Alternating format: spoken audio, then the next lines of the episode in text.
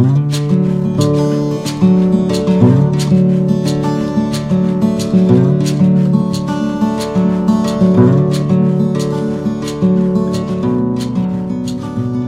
移民 Barry 继续跟您聊一聊多伦多的安居乐业、自在生活。今天啊，我想开启生活篇，说说加拿大的衣食住行。首先呢，这一期就讲一讲衣，就是着装。那么加拿大人穿什么呢？我先说加拿大的有没有自己的服饰品牌啊？有一个啊，就是 Canada Goose，就是加拿大鹅啊，一个羽绒服品牌。这个品牌现在是火爆全球啊，尤其是国内啊，非常认这个牌子啊。我经常碰到留学生、小移民啊，他们回国前问他们干嘛去了，他们就买这个牌子啊，说去买加拿大鹅了，买好几件回去带给亲朋好友。那么加拿大鹅呢，听说还是有一些它的自己的特点啊，超级保暖。啊，款式呢，颜色是是中性啊，土狼毛的领子啊，所以产量很少，限量供应，从不打折，每年固定涨价啊，终身保修等等等等。那么，真正的加拿大人或者像我这来的时间很长的啊移民会穿加拿大鹅吗？答案恐怕让大家失望了啊。他一个是他也。不太也很可能很多人也没听说过加拿大鹅，为什么？因为它不追求这个东西，它只要有一个保暖的够用就行了啊！它不是说我一定要穿啊最好的东西啊，所以呢啊加拿大人的选择服装的风格啊，就是务实和满足日常所需的角度出发。那么高价格大品牌。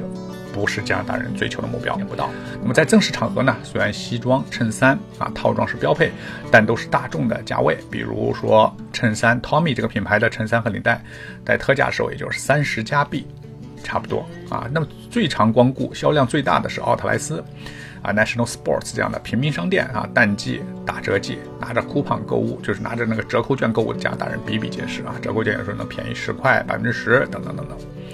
好，那回到主题，那么加拿大人平时穿什么呢？啊，我们先说冬季吧。那么加拿大冬季比较漫长，冬季呢羽绒服啊，我刚才说大鹅是一千两百刀，还有一个品牌呢叫 North Face，我不太清楚这个品牌应该是美国的品牌吧？啊，North Face 四百多加币啊，也是五百加币。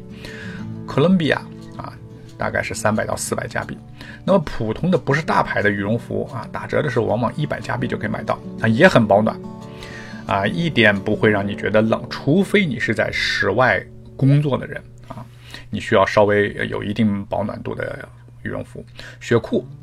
那么这是冬季啊，在加拿大这是全家，尤其是孩子的必备，因为孩子在外面要玩雪，在地上玩雪、打雪仗、滑雪啊，雪裤基本上是他们的必备品，一般也就是五十加币左右，特价的时候呢，也有二十二十加币的啊啊，滑雪这是滑雪和打雪仗之后啊。必穿的一条雪地靴，二十到一百不等，但旺季的价格差距很大。那么什么时候穿雪地靴呢？就是你出去扫雪，因为它雪很大，有时候你要扫雪。你在家，你平时你穿个运动鞋、休闲鞋、皮鞋就可以了，包括冬季。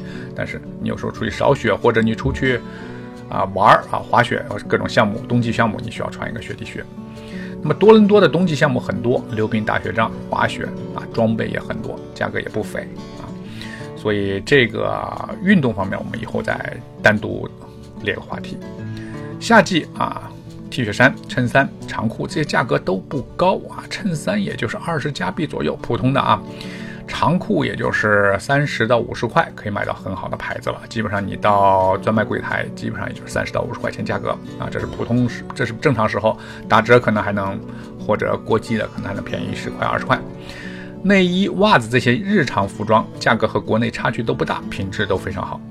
至于运动鞋啊，耐克、阿迪达斯这些主流品牌跑鞋在打折季节呢，大约也就是五十加币。篮球鞋。